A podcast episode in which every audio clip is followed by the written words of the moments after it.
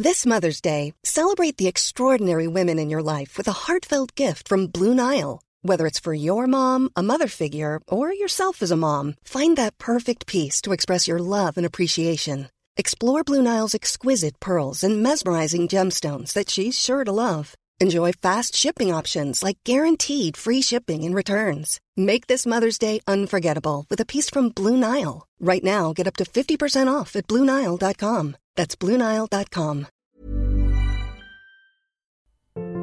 Bienvenue pour ces 10 minutes de géopolitique où nous allons évoquer les récentes élections qui ont eu lieu en Grèce, en Espagne et en Turquie. Élections où il y a beaucoup d'éléments à prendre. Avant cela, je mentionne la parution d'un nouveau cours conflit, un cours qui est consacré aux guerres médiques, réalisé par le professeur Olivier Battistini, grand spécialiste du monde grec et du monde hellénistique, auteur notamment d'une biographie remarquée sur Alexandre le Grand et qui termine une biographie de Platon.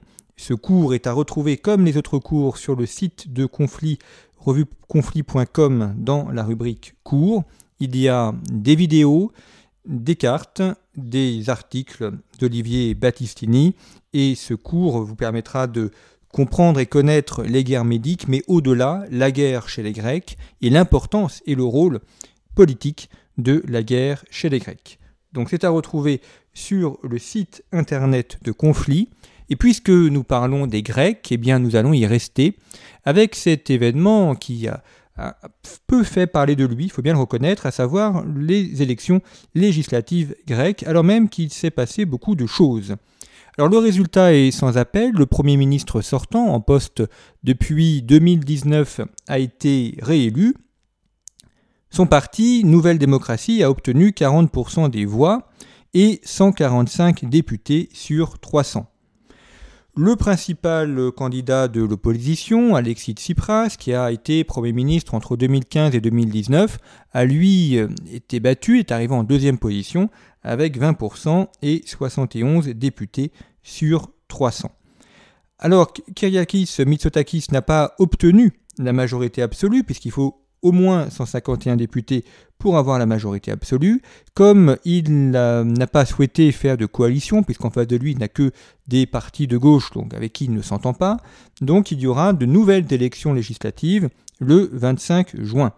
Et euh, particularité de la loi électorale grecque, quand il y a ainsi de nouvelles élections législatives à la suite des premières, celui qui arrive en tête au deuxième tour, pourrait-on dire, obtient 50 euh, sièges, euh, quasiment, euh, enfin, obtient de facto 50 sièges. Alors c'est une répartition qui est proportionnelle, donc c'est un peu, complexe, mais en tout cas, il aura, s'il arrive en tête, la majorité absolue cette fois-ci, et il pourra donc poursuivre son mandat.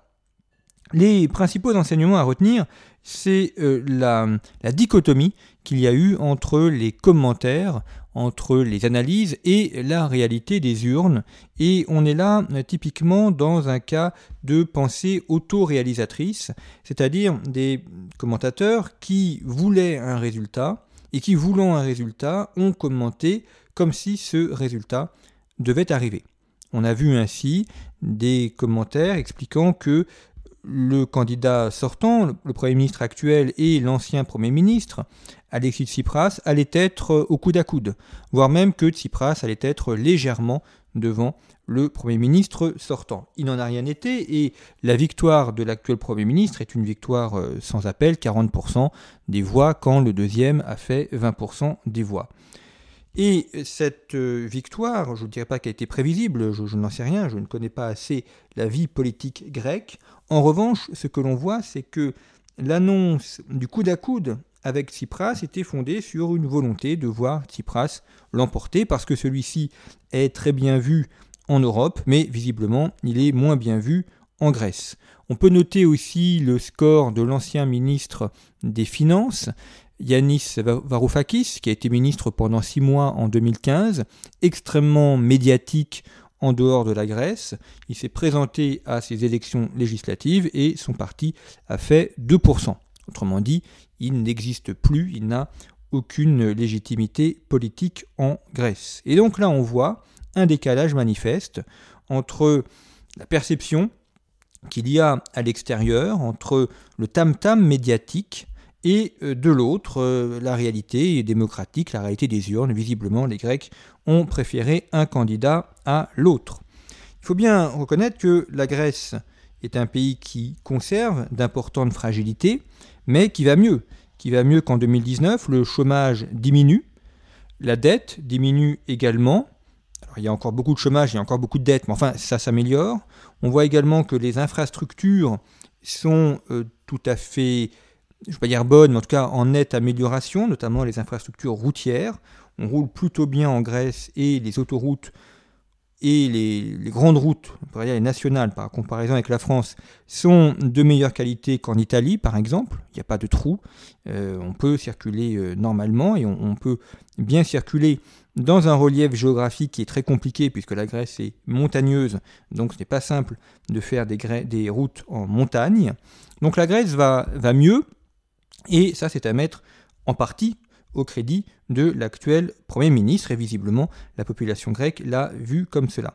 Ce qui est intéressant également dans cette élection, c'est de voir qu'un tiers des jeunes, c'est-à-dire des, 17-24 ans, puisqu'en Grèce on peut voter à partir de 17 ans, un tiers des 17-24 ans ont voté pour le Premier ministre actuel, c'est pas négligeable, un tiers, c'est à peu près donc 33%, donc c'est un peu moins que le score final, puisqu'il a fait 40%, mais ça montre qu'il y a une adhésion d'une grande partie de la jeunesse euh, pour le Premier ministre actuel.